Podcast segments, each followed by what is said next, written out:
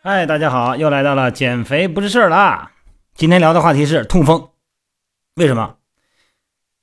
因为周围有俩痛风的，嗯朋友健身的朋友哈，一个三十二，一个十八，这两个哥们儿呢，呃，一个体重有二百三十斤，一个是，一个一个也得过二百了。这痛风啊，这两天没练，给我打电话，为什么不练？没来，说这真不能去啊。疼啊，没下床。这个痛风啊，越来越年轻化了，因为什么呀？吃的好了，体重上去了啊。今天啊，这讲讲讲这痛风吧，咱别聊别的，讲讲痛风吧。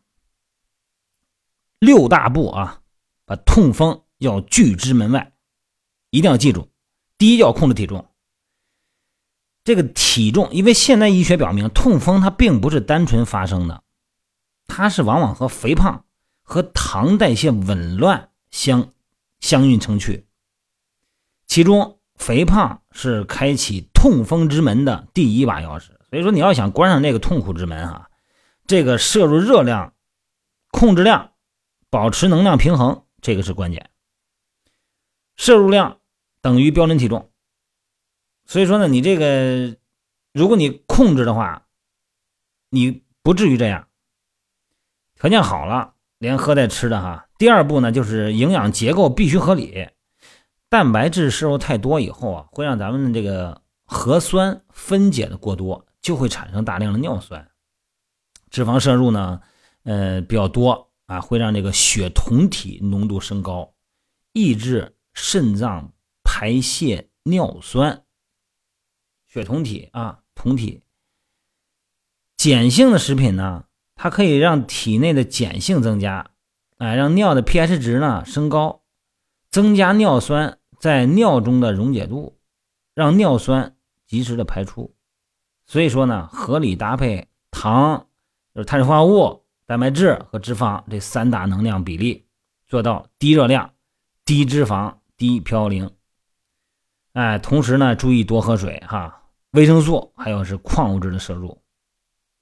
碱性食物嘛，像这个香蕉啊、桃啊，这个酸奶啊，是吧？荞麦啊，这个玉米、大碴子粥、木耳、小米，哎，多吃点这个。第三是避免那个高嘌呤的食物哈，所以那个虽然外源性的嘌呤呢不是痛风的主要发明原因，但是呢，你吃一顿含嘌呤高的食饮食，那就类似于往血液中注射了一剂尿酸。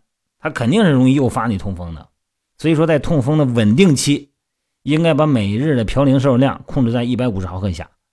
那发炎期呢，就是一百克一毫克以下，在急性控制期哈。所以说呢，呃，你像这个米是吧？这个咱们每百克里边食物里边嘌呤含量小于二十五的二十五毫克的米。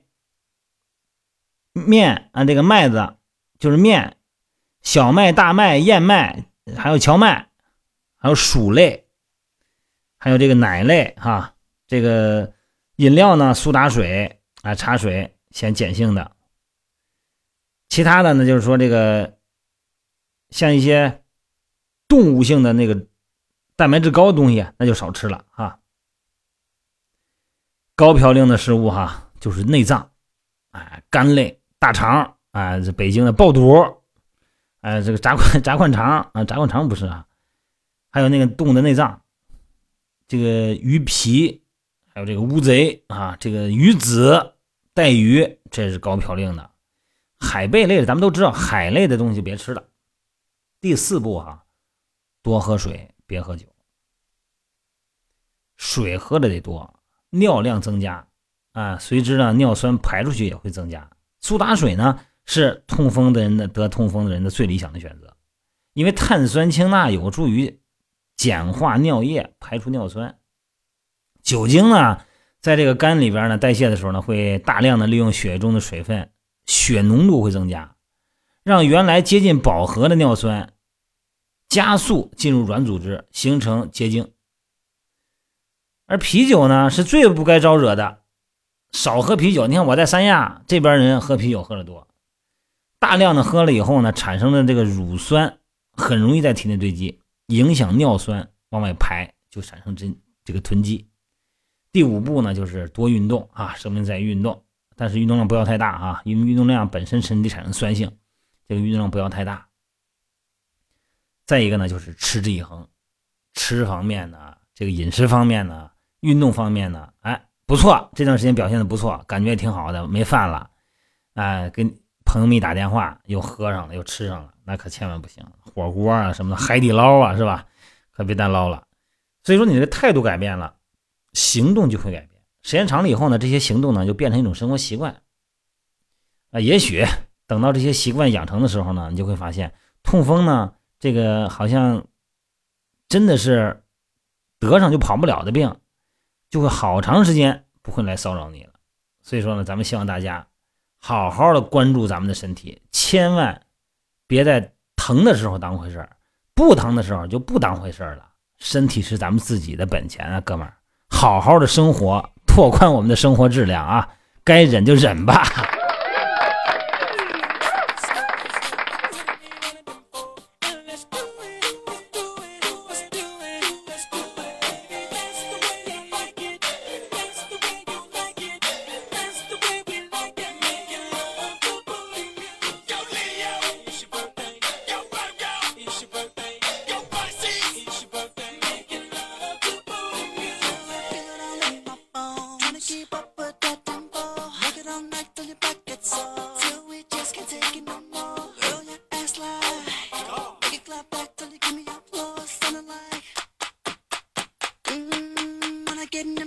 such a